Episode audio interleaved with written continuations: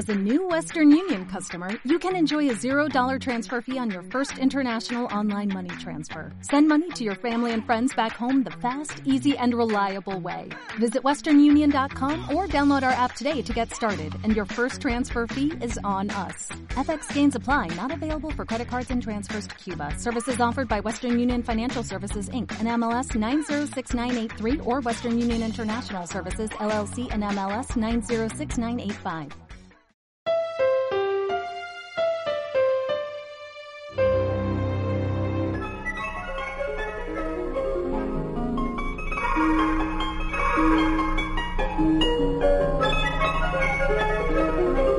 La vida de Lazarillo de Tormes.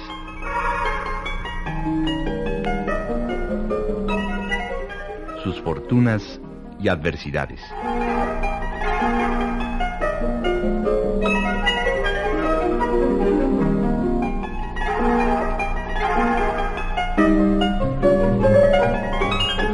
Radio Educación tiene el gusto de invitarles a escuchar la adaptación radiofónica de este clásico de la literatura universal.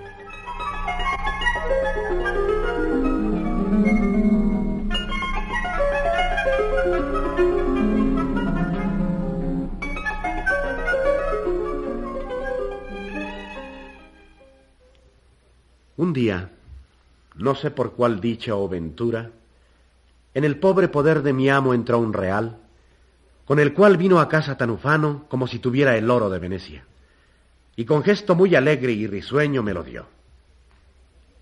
Toma, Lázaro, que Dios ya va abriendo su mano. Ve a la plaza, merca pan y vino y carne. Ve y ven presto y comamos como condes.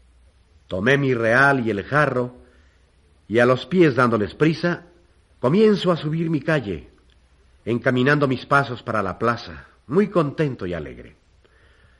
Mas qué me aprovecha si está constituido en mi triste fortuna que ningún gozo me venga sin zozobra. Y así fue este, porque yendo la calle arriba, a deshora me vino al encuentro un muerto que muchos clérigos y gentes en unas andas traían.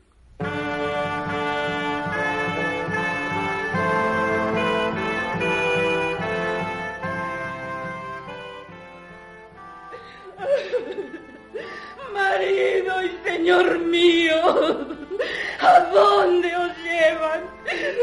A la casa triste y desdichada, a la casa lóbrega y oscura,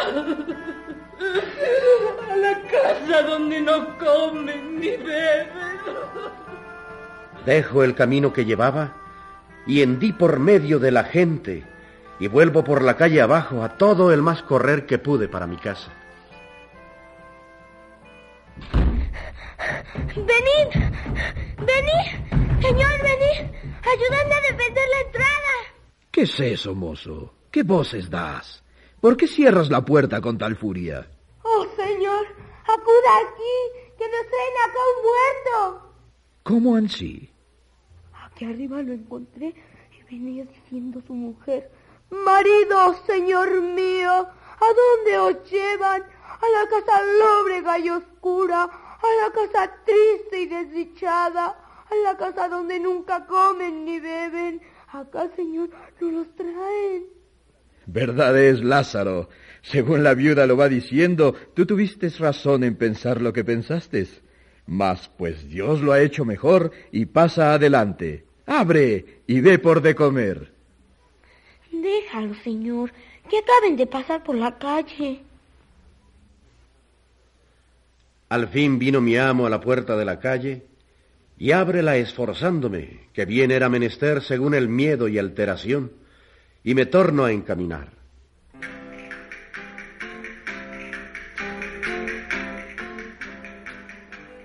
Mas aunque comimos bien aquel día, maldito el gusto que yo tomaba en ello. Ni en aquellos tres días torné en mi color, y mi amo, muy risueño, todas las veces que se acordaba aquella consideración.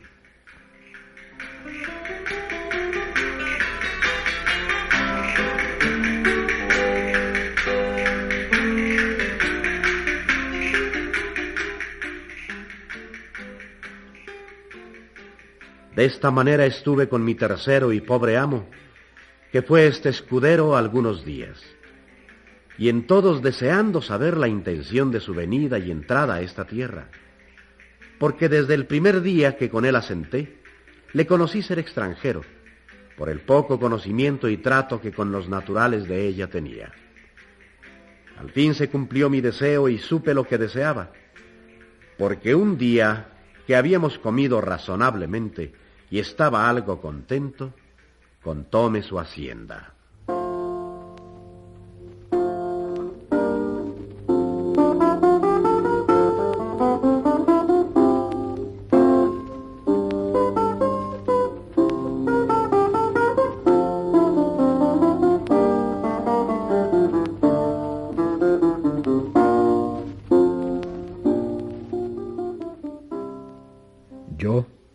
Lázaro, soy de Castilla la Vieja, y hube de dejar mi tierra no más de por no quitarme el bonete ante un caballero vecino. Señor, si él era lo que decís y tenía más que vos, ¿no errábades en no quitárselo primero? Pues decís que él también os lo quitaba. Sí es, y sí tiene. Y también me lo quitaba él a mí, más de cuantas veces yo se lo quitaba primero. No fuera malo comedirse él alguna y ganarme por la mano. Paréceme, señor, que en eso no mirara. Mayormente con mis mayores que yo y que tienen más. Eres muchacho y no sientes las cosas de la honra en que el día de hoy está todo el caudal de los hombres de bien. Pues te hago saber que yo soy, como ves, un escudero. Mas votote a Dios, si al conde topo en la calle y no me quita, muy bien quitado del todo el bonete, que otra vez me venga, me sepa yo entrar en una casa fingiendo yo en ella algún negocio, o atravesar otra calle si la hay, antes que llegue a mí, por no quitárselo. Que un hidalgo no debe a otro que a Dios y al rey nada, ni es justo, siendo hombre de bien, se descuide un punto de tener en mucho su persona. Acuérdome que un día deshonré en mi tierra a un oficial y quise poner en él las manos, porque cada vez que le topaba me decía, Mantenga Dios a vuestra merced. Vos, don villano ruin, le dije yo, ¿por qué no sois bien criado? Mantengaos Dios, me habéis de decir como si fuese quien quiera. De allí adelante, de aquí a cuyá, me quitaba el bonete y hablaba como debía. ¿Y no es buena manera de saludar un hombre a otro? Decirle que le mantenga Dios. Mira, muchacho de Nora Mala, a los hombres de poco arte dicen eso, mas a los altos como yo no le han de hablar menos de beso las manos de vuestra merced, o por lo menos beso, señor, las manos. Si el que habla es caballero, y así Aquel de mi tierra que me atestaba de mantenimiento, nunca más le quise sufrir, ni sufriré a hombre del mundo, del rey abajo que, mantengaos Dios, me diga. Pecador de mí. Por eso tiene tan poco cuidado de mantenerte, pues no sufres que nadie se lo ruegue.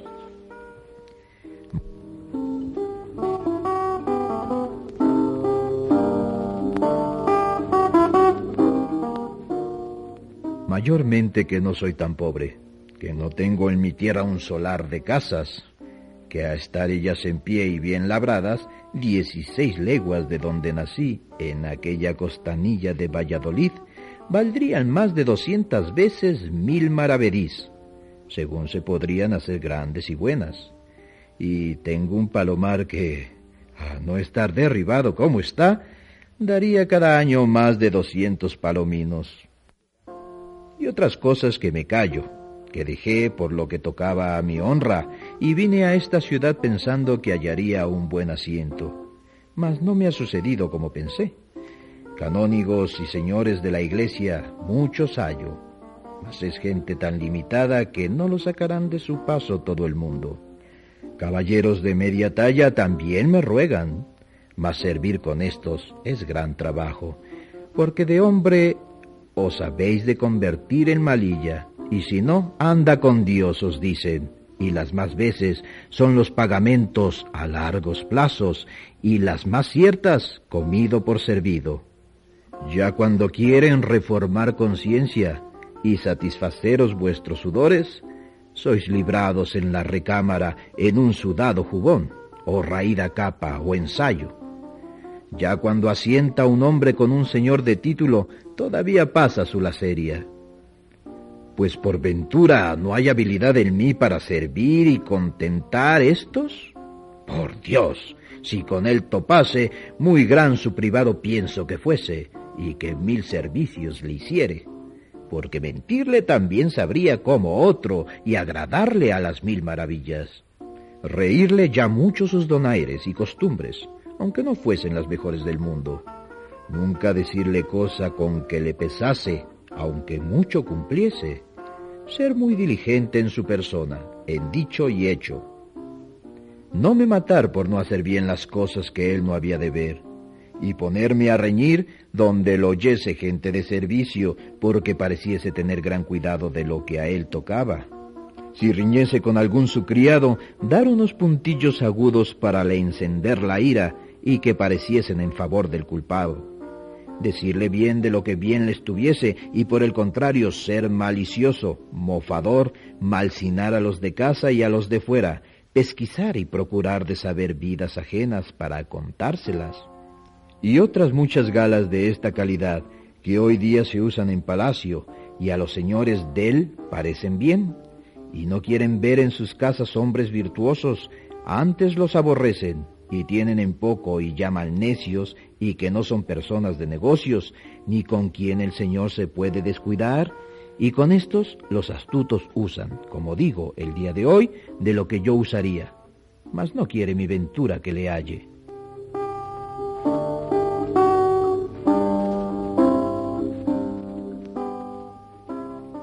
Pues estando en esto, entró por la puerta un hombre y una vieja.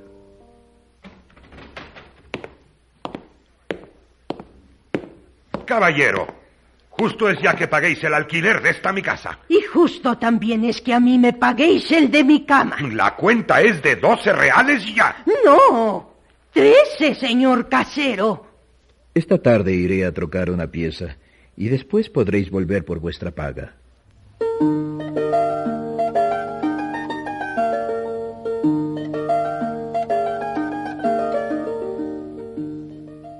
Por manera que a la tarde ellos volvieron, mas fue tarde. Yo les dije que aún no era venido.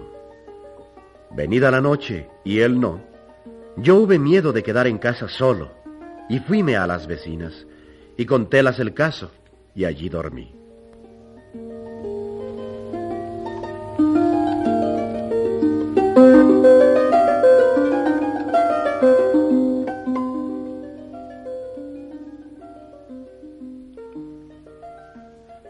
Venida la mañana, los acreedores vuelven y preguntan por el vecino. Las hilanderas le responden. ¿Veis aquí su mozo y llave de la puerta? Muchacho, ¿dónde está tu amo? No, no sé a dónde está. No ha vuelto a casa desde que salió a trocar la pieza y yo pienso que de mí y de vosotros se ha ido con el trueco. ¿De qué esto oyeron? Van por un alguacil y un escribano, y los que vuelven luego por ellos y toman la llave y llamanme, y llaman testigos y abren la puerta y entran a embargar la hacienda de mi amo hasta ser pagados de su deuda. Anduvieron toda la casa y hallaron la desembarazada, como he contado, y dícenme,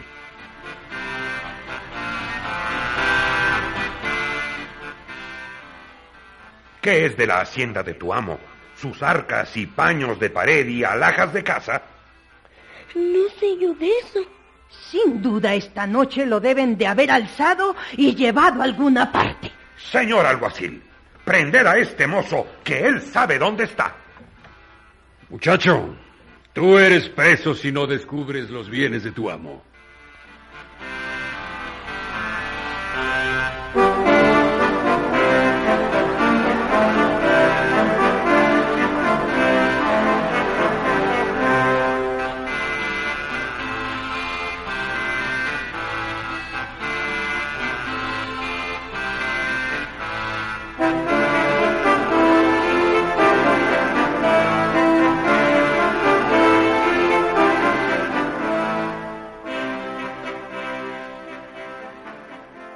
Bueno, el amo de Lázaro no es nadie y nada posee.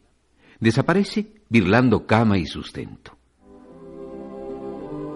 ¿Qué será de Lázaro en la prisión?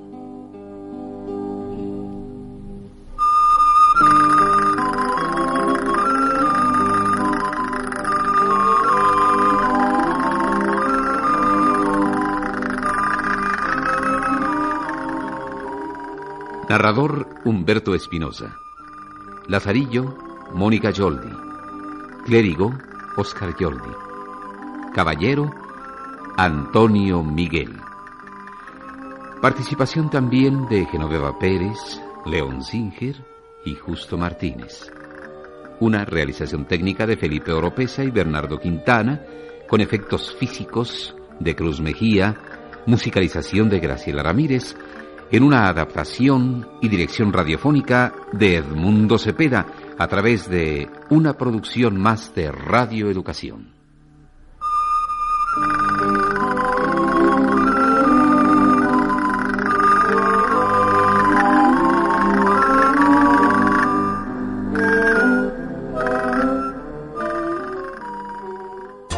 Viva Radio, tu radio de viva voz.